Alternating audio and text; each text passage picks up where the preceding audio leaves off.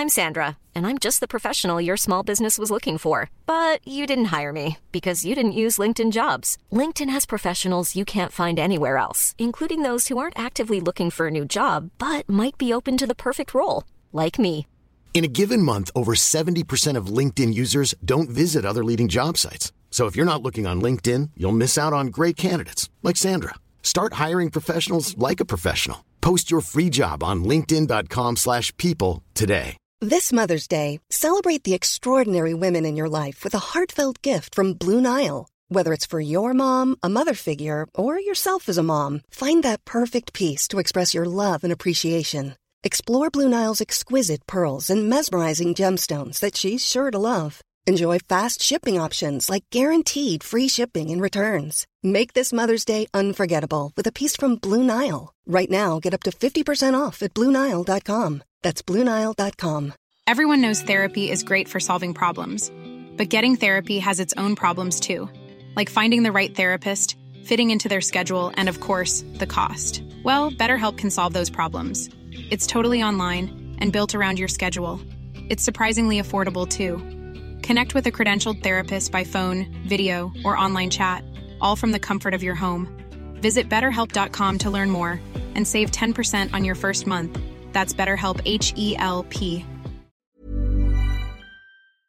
Hola, ¿qué tal? Les habla Pride. Bienvenidos a Terror para Llevar. Es bueno encontrarlos otra vez por aquí. Quiero pedirles una disculpa por la falta de contenido estas últimas semanas. Lo que pasa es que me tomé una especie de mini vacaciones, si es que se le puede decir así.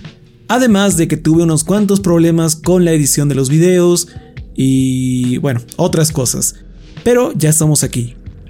Y para compensar un poco eso, hoy les traigo la primera parte de una excelente saga, titulada Buscando a Vanessa. Esta historia es un spin-off del universo de la gasolinera. Así es, es una historia con sus propios personajes y sus propias aventuras, pero que se desarrollan en el mismo mundo. Ahora, yo sé que a mucha gente tal vez no le guste del todo el universo de la gasolinera, pero créanme que buscando a Vanessa, aunque forme parte de, es su propia cosa y vale mucho la pena que la escuchen.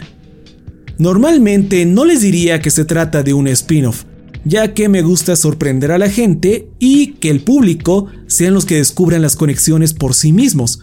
Pero he notado que a veces las personas también tienen muchos problemas conectando las historias y ordenando la cronología de, de todos esos relatos, lo cual es entendible.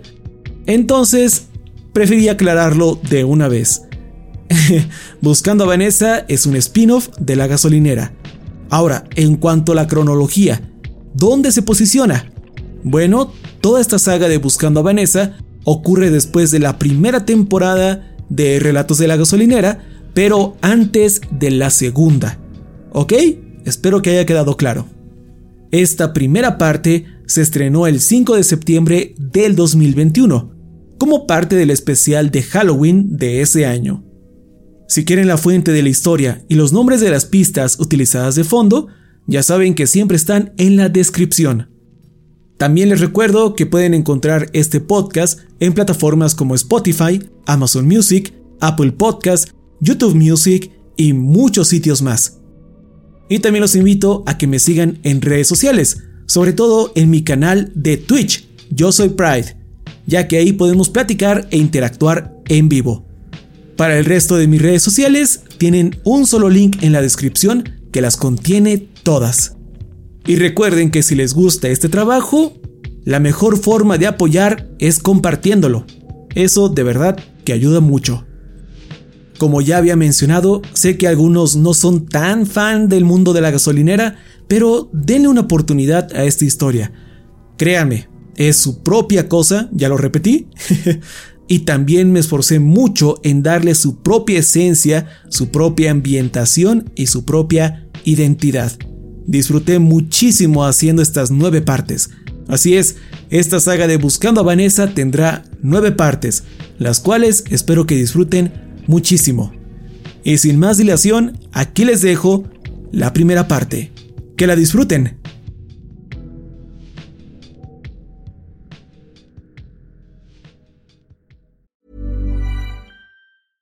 Ready to pop the question? The jewelers at BlueNile.com have got sparkle down to a science with beautiful lab grown diamonds worthy of your most brilliant moments. Their lab grown diamonds are independently graded and guaranteed identical to natural diamonds, and they're ready to ship to your door. Go to Bluenile.com and use promo code LISTEN to get $50 off your purchase of $500 or more. That's code LISTEN at Bluenile.com for $50 off. Bluenile.com code LISTEN. Everyone knows therapy is great for solving problems, but getting therapy has its own problems too, like finding the right therapist, fitting into their schedule, and of course, the cost. Well, BetterHelp can solve those problems. It's totally online and built around your schedule. It's surprisingly affordable too. Connect with a credentialed therapist by phone, video, or online chat, all from the comfort of your home. Visit betterhelp.com to learn more and save 10% on your first month. That's BetterHelp, H E L P.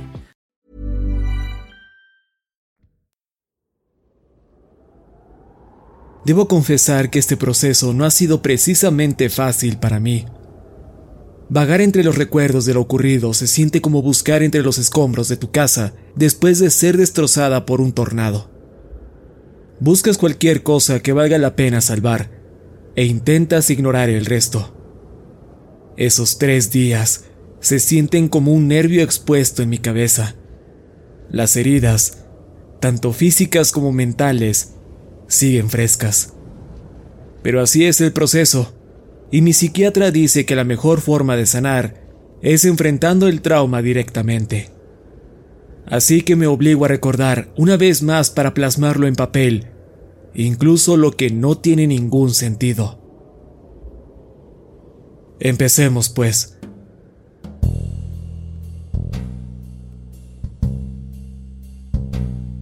Todo inició hace un par de meses con una llamada telefónica en mi oficina. Tengo mi negocio a las afueras de Nueva Orleans, lo que significa que siempre contesto el teléfono cada que no estoy trabajando. Soy uno de docenas de investigadores privados en la ciudad, especializado en casos de infidelidad. Sí, lo sé. Qué cliché. Pero paga las deudas y mantiene el negocio a flote. Más o menos. Riggin, investigador privado. Dije al levantar la bocina. Contestar las llamadas es otra parte del trabajo.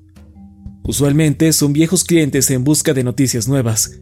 A veces son solo vendedores confundidos.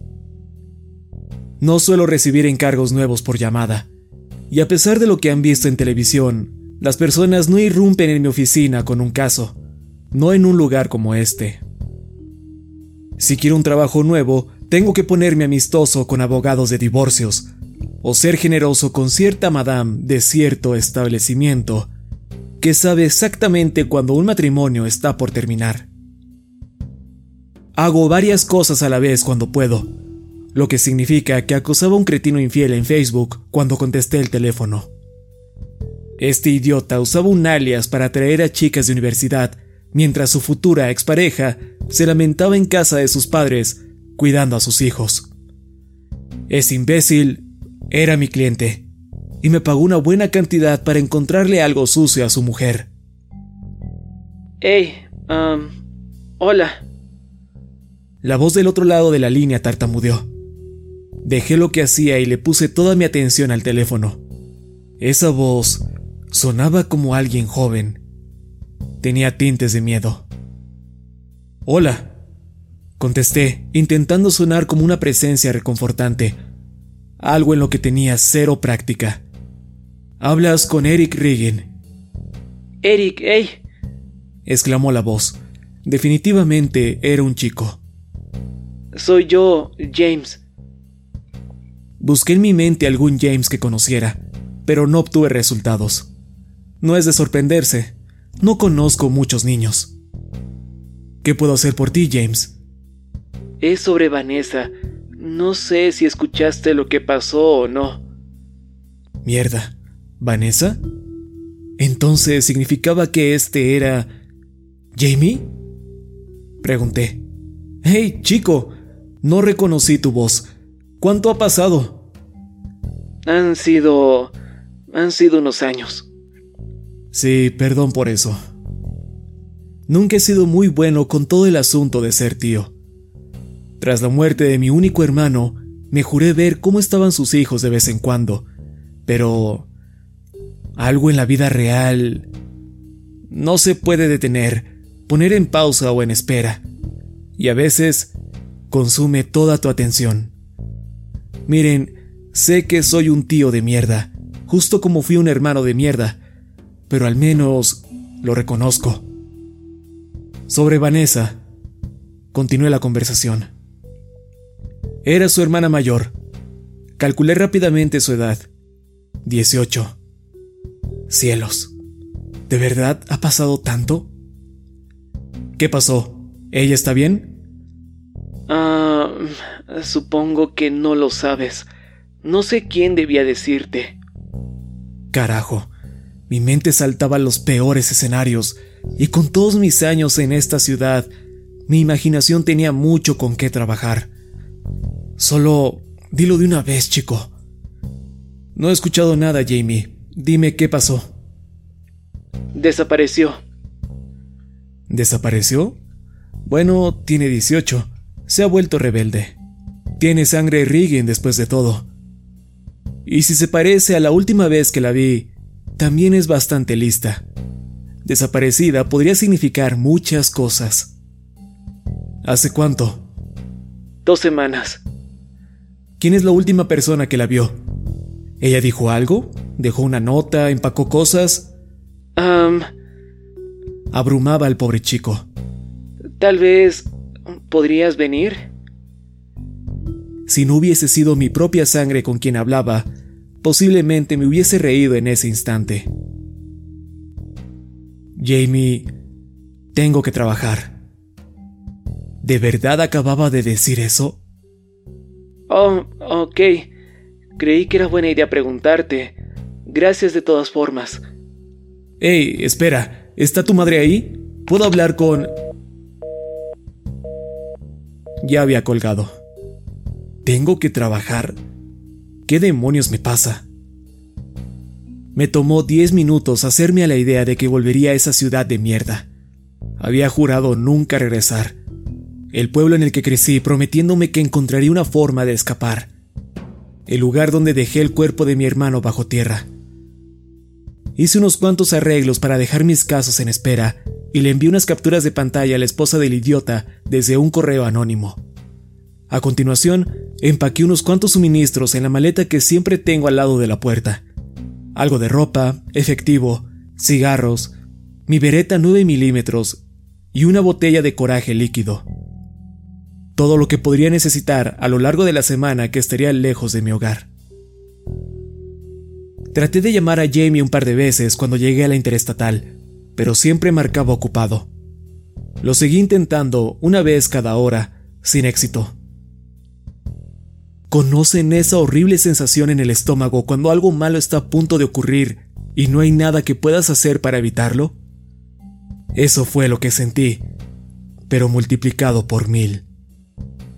Conduje toda la noche, solo deteniéndome para ir al baño, recargar gasolina, comer y fumar en el auto. Vanessa era como su padre, probablemente demasiado para su propio bien. Y esa retrasada ciudad no era amable con las personas que eran inteligentes o diferentes. Solo podía imaginarme cómo pasó los últimos años.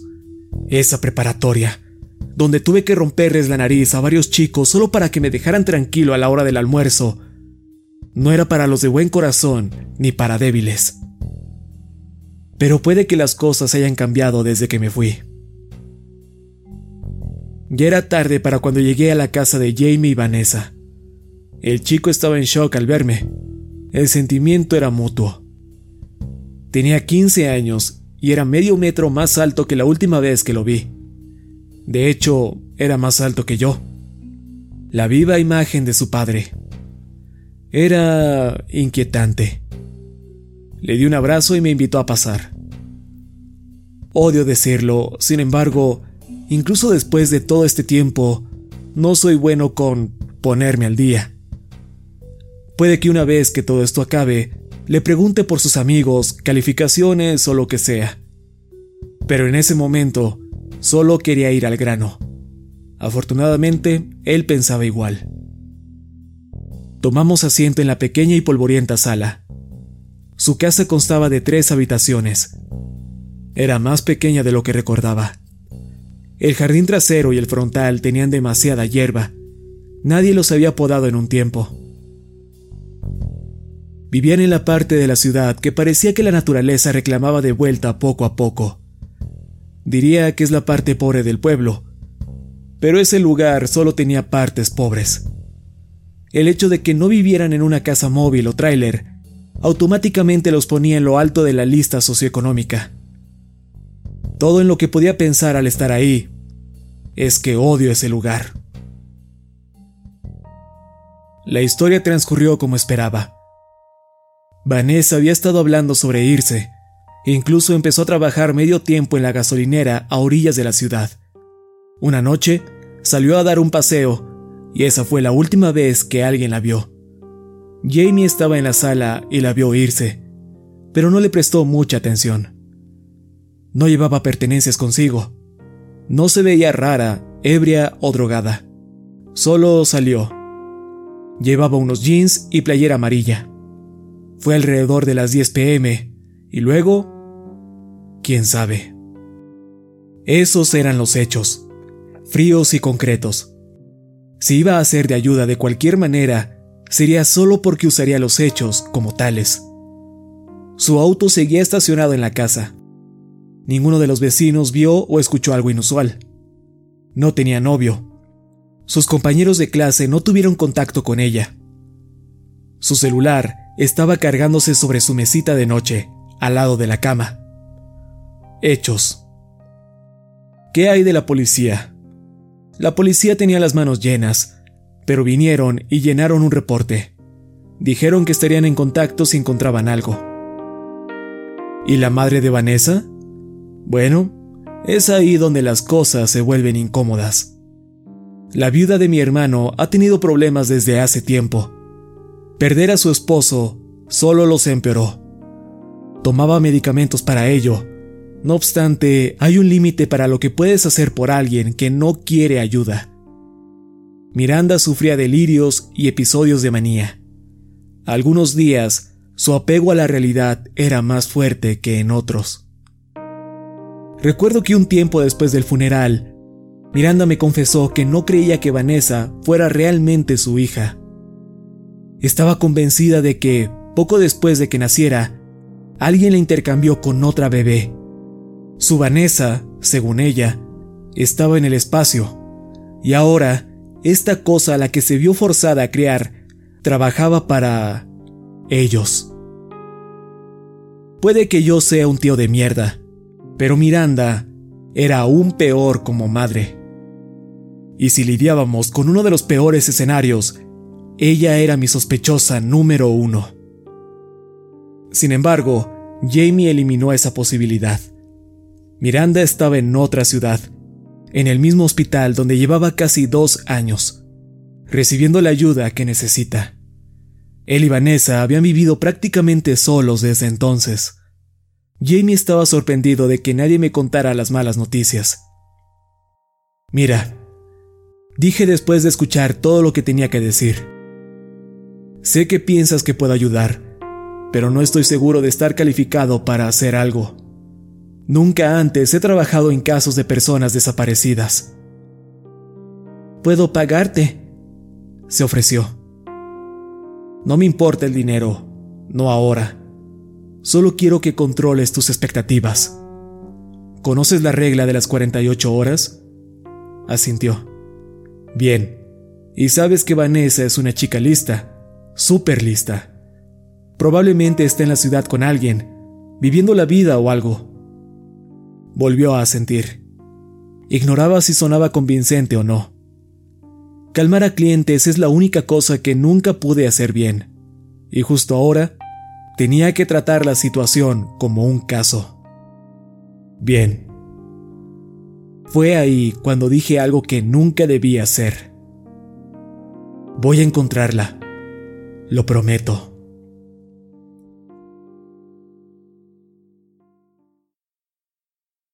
Hice mi primera parada en la estación del sheriff para revisar el estado de la investigación. La recepcionista me hizo esperar en el lobby por media hora, la cual la pasé en mi teléfono buscando cualquier noticia o información pública sobre este lugar. Es impresionante la cantidad de información que hay en Internet. Con las redes sociales, cualquiera puede ser un reportero aficionado. Entre eso, el acta de libertad a la información y la difusión de noticias, ya no existen los secretos. Registros de defunción, archivos policíacos, un tesoro de información conectándonos a todos en una conciencia compartida que puede darte lo que sea que desees si sabes dónde buscar. Y la razón por la que soy bueno en mi trabajo es porque siempre sé dónde buscar. Por eso no podía creerme el hecho de que todas mis búsquedas no dieran resultados. Este pueblo no había dejado huella en línea. Eso no solo es raro, es imposible. Con una ciudad tan pequeña, debería ser posible descubrir con quién se acostaba el alcalde en 30 minutos. No obstante, no podía encontrar ni un artículo sobre Vanessa. El sheriff lo verá ahora, avisó la recepcionista, devolviéndome a la realidad. Su nombre era Clyde, un hombre mayor, calvo de la parte superior de la cabeza y mostraba una sonrisa que parecía forzada.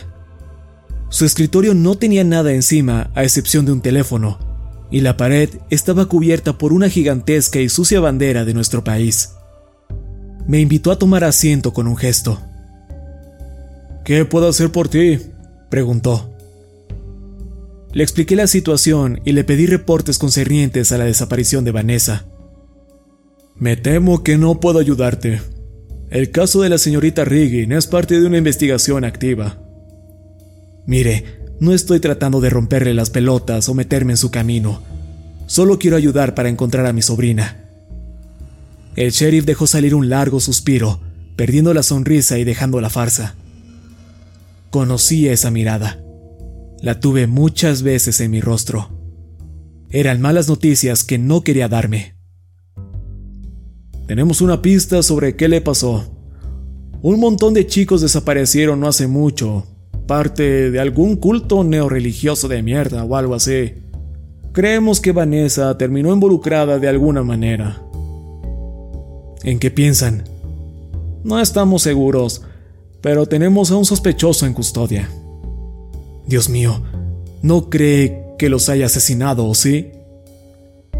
El sheriff salió de la oficina por un minuto y regresó con una carpeta bastante gruesa.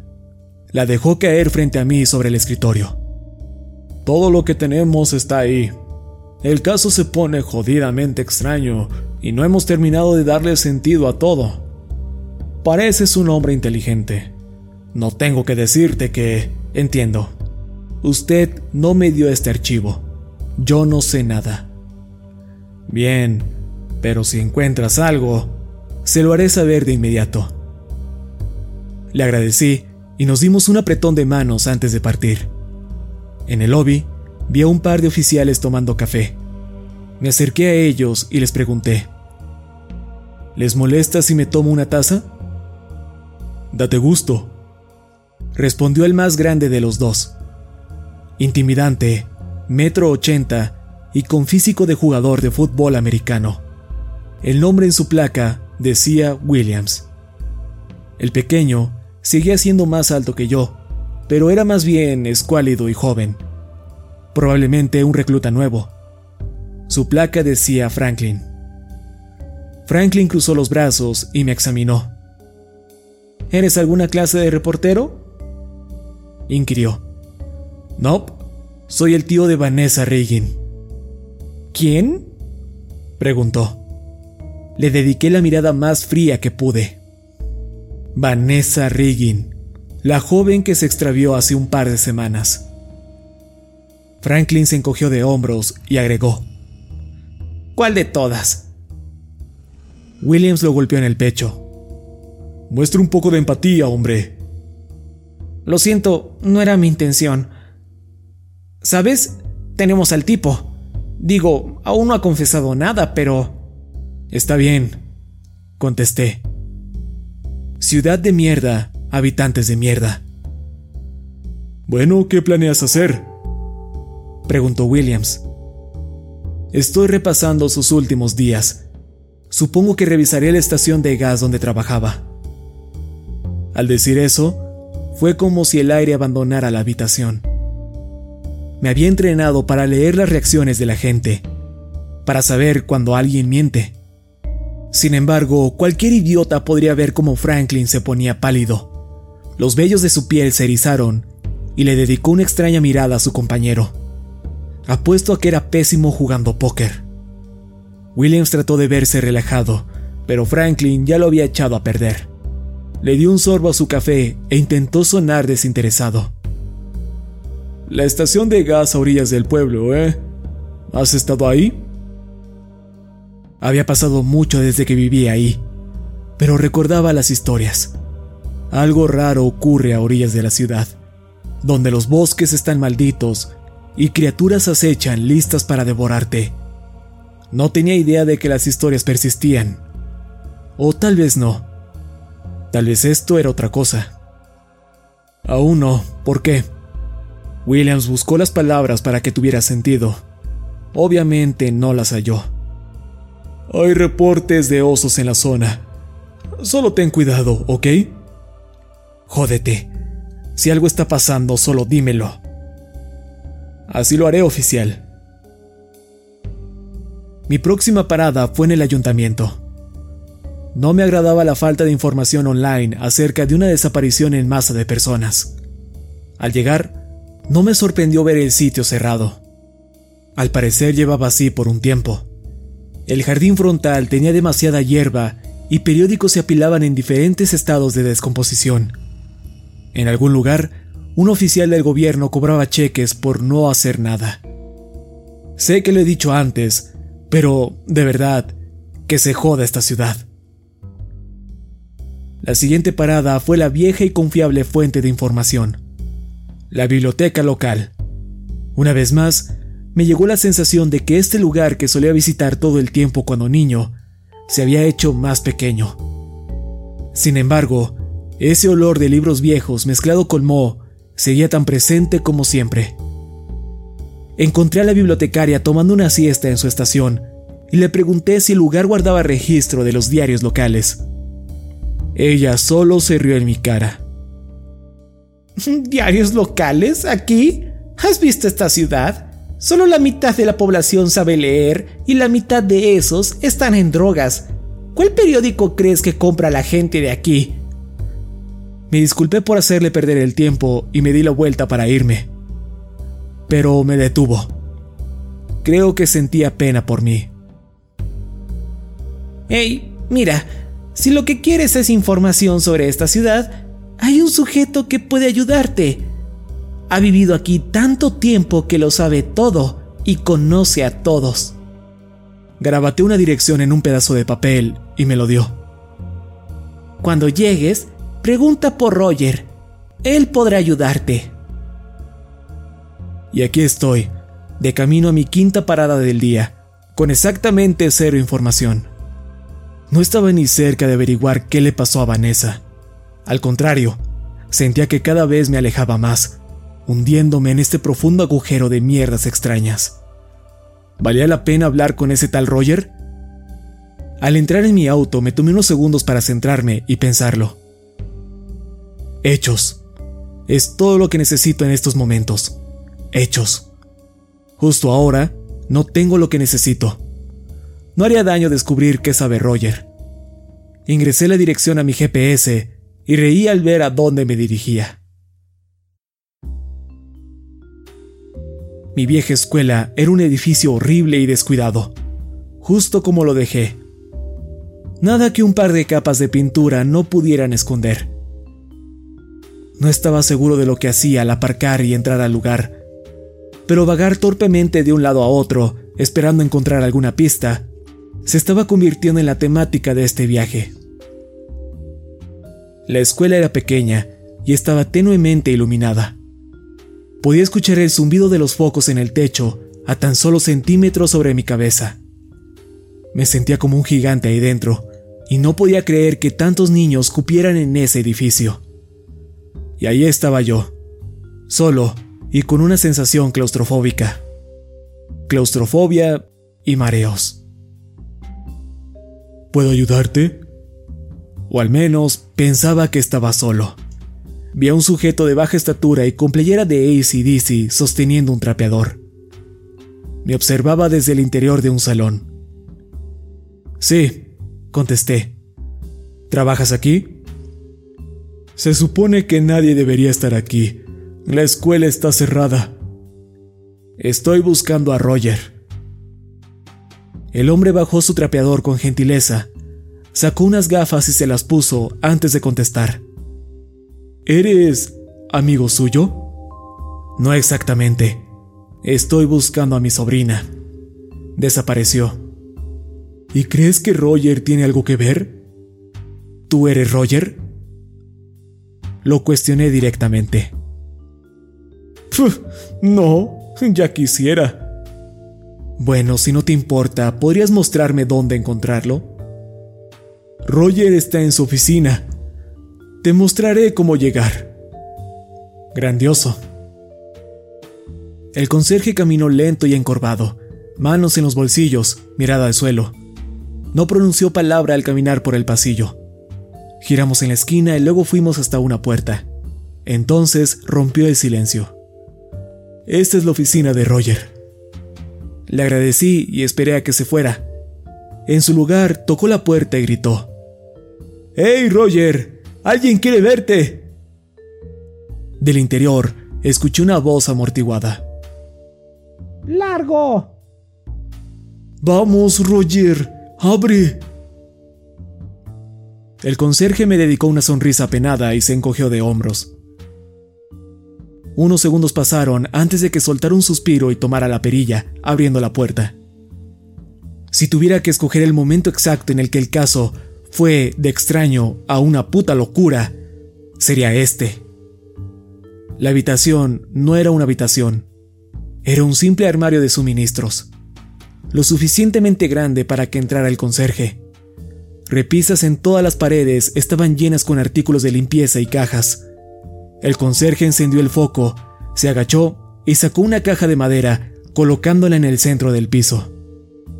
Roger, ¿estás ahí? ¿No escuchaste lo que dije? Abrió la caja y... Dios mío, no puedo creer que esté escribiendo esto. Él sacó a Roger de la caja. Se dio la vuelta para encararme, sosteniendo a Roger en brazos. Roger era un viejo muñeco de ventriloquía con un traje negro pintado en su cuerpo. Los ojos se abrieron y me miraron. Acto seguido, la cabeza giró hacia el conserje, luego de vuelta a mí. El muñeco bostezó y se estiró antes de hablar. ¿Quién diablos es este tipo? ¿No viste la señal en la puerta que decía no molestar? La voz de Roger tenía un ligero acento de Boston. No pude resistirlo más. ¿Qué carajos es esto? ¿Alguna clase de estúpida broma? Mi sobrina está extraviada. Hasta donde sé podría estar muerta y te pones a jugar en un momento como este. Requirió mucha fuerza de voluntad no partirle la cara al conserje. En su lugar, solo me giré y empecé a alejarme. Detective, espere. Me gritó con la voz de la marioneta. Me detuve y regresé. ¿Cómo sabes que soy un detective? Oh, yo sé muchas cosas, dijo a través de la marioneta. Era difícil ponerle atención, pues se rehusaba a hacer contacto visual. Él prefería mirar al muñeco, quien, a su vez, me observaba. Tenía que darle crédito. No podía ver cómo movía los labios, en lo absoluto. Por ejemplo, sé que viniste desde Nueva Orleans. Pasaste a la estación del sheriff luego a la biblioteca. Sin embargo, no fueron de ayuda. Y ahora quiere respuestas sobre qué le pasó a Vanessa. De acuerdo, morderé el anzuelo. ¿Cómo sabes todo eso? El conserje se rehusaba a dejar su acto, hablando todo el tiempo a través del muñeco. Son los detalles. La vereta que guardas en tu funda, las botas tácticas, el corte de cabello y por los reportes policíacos que sobresalen de tu bolsillo trasero. Sé que no estás trabajando directamente con el departamento del sheriff porque no te has rasurado en al menos una semana. Eso dice a gritos investigador privado. Sé que fuiste a la biblioteca, pues la bibliotecaria es la única persona que podría saber mi ubicación. Sé que buscas a Vanessa Riggin porque, a diferencia de otras personas, me mantengo al día con las noticias. Dijiste que tu sobrina estaba extraviada. Asumiendo que ninguno de los dos se ha adoptado, solo hay una chica local que comparte tus rasgos físicos más destacables. Ok. Este sujeto no lo hacía mal. A lo mejor tenía unos cuantos tornillos sueltos, pero tenía que reconocerlo. Dominaba el acto de Sherlock. ¿Qué me dices de Nueva Orleans? ¿Cómo sabes que conduje toda la noche? Dos razones. Primera, hueles como si no te hubieses duchado en un par de días. Y segunda, robé tu cartera y miré la dirección en tu identificación. Extendió la mano de madera y, en efecto, el pequeño bastardo sostenía mi cartera.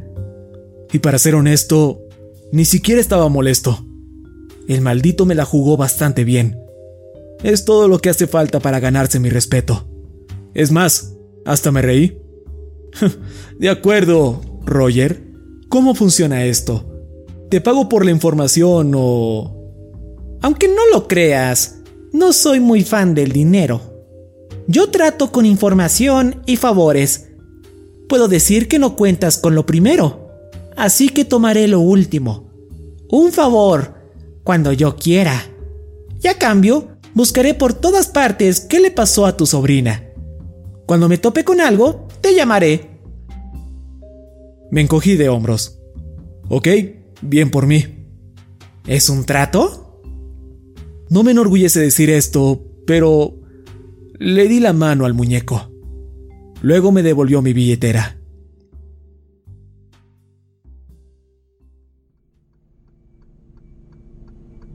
Finalmente, decidí visitar la estación de gas donde trabajaba Vanessa antes de desaparecer. Y déjenme decirles, qué posilga. De afuera se veía como si no hubiesen limpiado en semanas. Al entrar, pude oler pintura fresca y aguas residuales.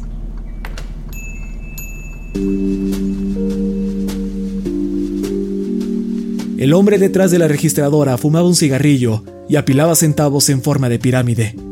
Ignoraba mi presencia. Fue ahí cuando me empezaron a doler los dientes, muchísimo. Tomé un analgésico en polvo y fui hasta el mostrador. ¡Ey! le dije al empleado. Era un joven larguirucho, rubio y de ojos azules. Imaginaba que, si un Golden Retriever tomara forma humana, luciría justo así.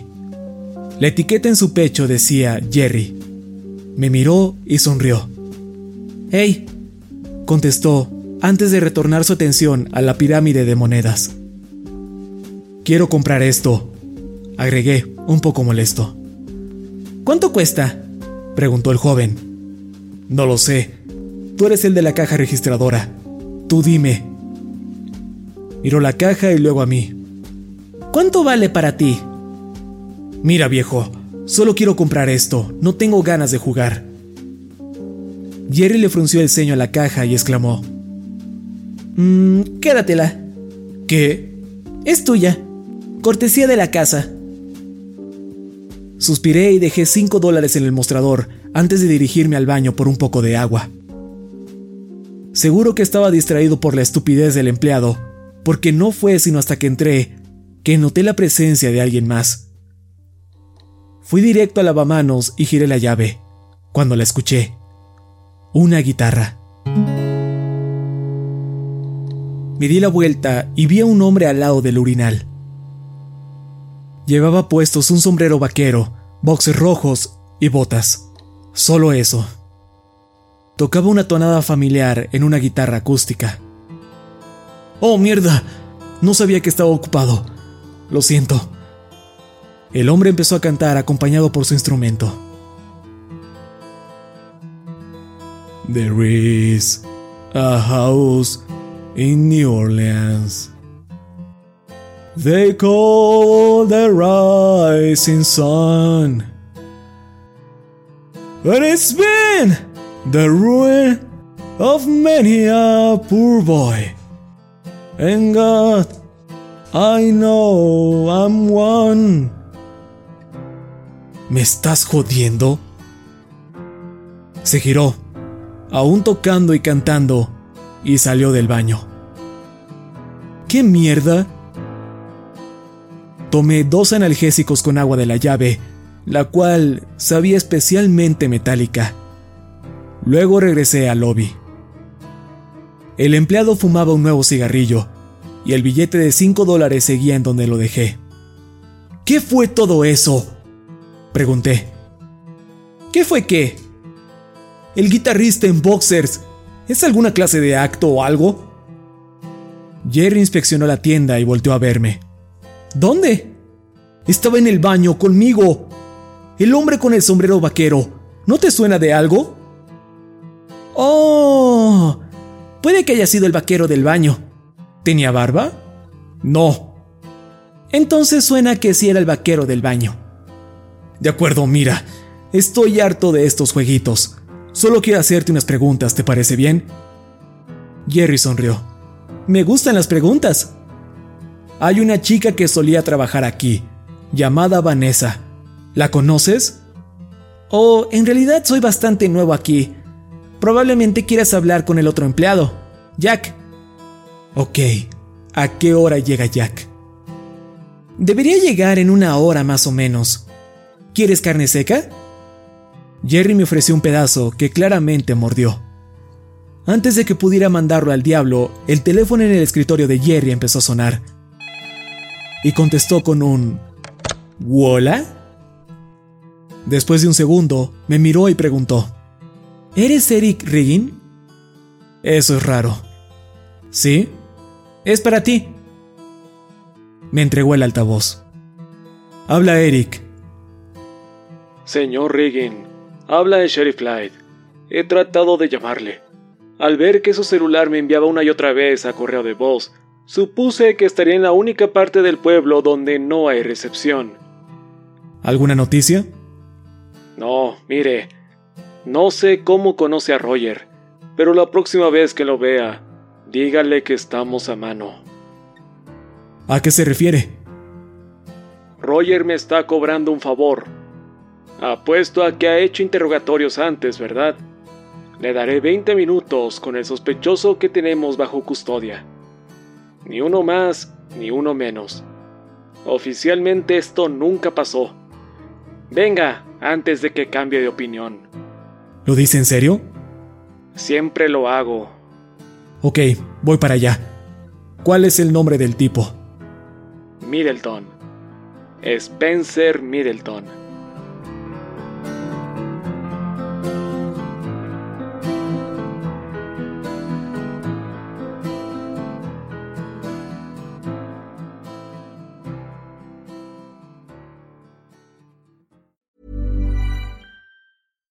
Hey, it's Paige DeSorbo from Giggly Squad. High quality fashion without the price tag. Say hello to Quince. I'm snagging high-end essentials like cozy cashmere sweaters, sleek leather jackets, fine jewelry, and so much more. With Quince being 50 to 80% less than similar brands. And they partner with factories that prioritize safe, ethical, and responsible manufacturing. I love that. Luxury quality within reach. Go to quince.com slash style to get free shipping and 365 day returns on your next order. Quince.com slash style.